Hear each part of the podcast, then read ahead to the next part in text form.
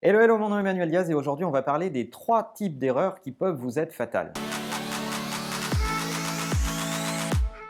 Alors on le sait tous, le business n'est pas un long fleuve tranquille, mais au gré du temps, on arrive à détecter les erreurs assez classiques et surtout à les ranger dans des catégories.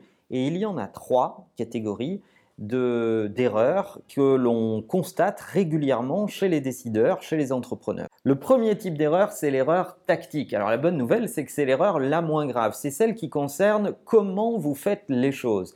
Donc vous, vous allez vous intéresser à un projet et vous allez vous planter sur comment vous allez exécuter ce projet. Souvent, ce type d'erreur provient d'un manque de process, d'un manque de ce que l'on appelle le delivery model, c'est-à-dire que vous n'avez pas processé les choses, vous ne vous êtes pas posé la question de comment on fabrique ce type de choses dans votre organisation, vous ne l'avez pas organisé, vous ne l'avez pas documenté pour savoir comment on teste ces choses-là, et vous vous plantez sur le delivery. C'est ce qu'on appelle une erreur tactique.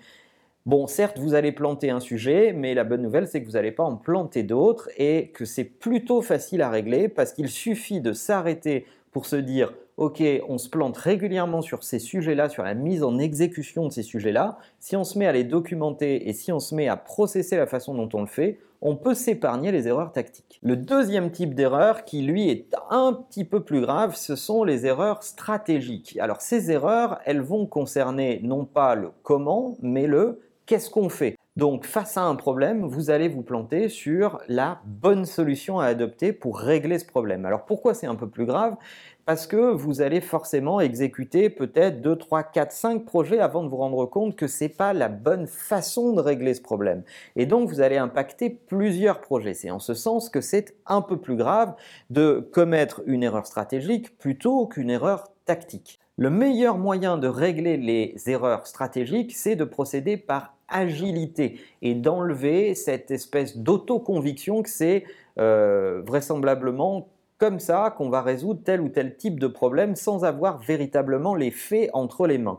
Si vous procédez par agilité, c'est-à-dire si vous lancez un projet et vous laissez parler les datas pour savoir si ça produit ses effets ou pas, vous allez pouvoir vous forger une conviction plus forte et être plus déterminé dans la façon de régler ce type de problème ou ce type d'enjeu. Et voilà comment on arrive à se créer des convictions sur des sujets stratégiques. D'autre part, en procédant par agilité, vous allez aussi pouvoir vous permettre d'avoir un retour de données sans avoir engagé énormément de ressources. Donc c'est vraiment la meilleure façon de régler le potentiel d'erreurs stratégiques dans votre organisation. Alors le troisième type d'erreur, c'est celui qui est le plus dangereux, ce sont les erreurs de vision. Alors ça ne concerne ni le quoi ni le comment, mais ça concerne le pourquoi. Alors pourquoi justement ces erreurs sont graves? Parce qu'elles mettent du temps à heurter le mur de la réalité et elles peuvent avoir des dégâts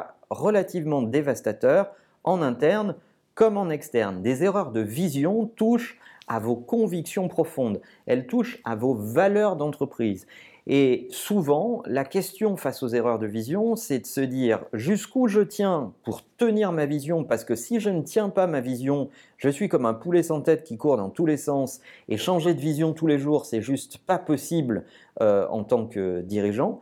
Mais jusqu'où je tiens avant de verser dans l'obstination, voire l'entêtement, euh, et jusqu'à commettre un déni de réalité. Face aux erreurs de vision, c'est difficile de vous donner des conseils très pratico-pratiques et faciles à activer.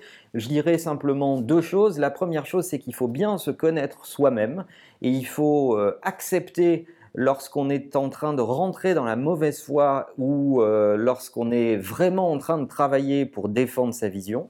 Et la deuxième chose, c'est d'assumer il va falloir accepter d'assumer votre vision. Lorsqu'on est sur le champ euh, de la vision, on doit accepter de ne pas faire l'unanimité, on doit accepter d'assumer ses positions euh, de vision, on doit accepter que certains vont adhérer et d'autres pas, et c'est la vie, mais il ne faut pas se déconnecter des données, des résultats, parce que quand la vision est déconnectée des données et des résultats, alors on verse dans un côté hérétique qui lui est très dangereux. Alors voilà, quand on regarde les organisations, souvent ce sont ces trois catégories-là d'erreurs qui reviennent le plus souvent.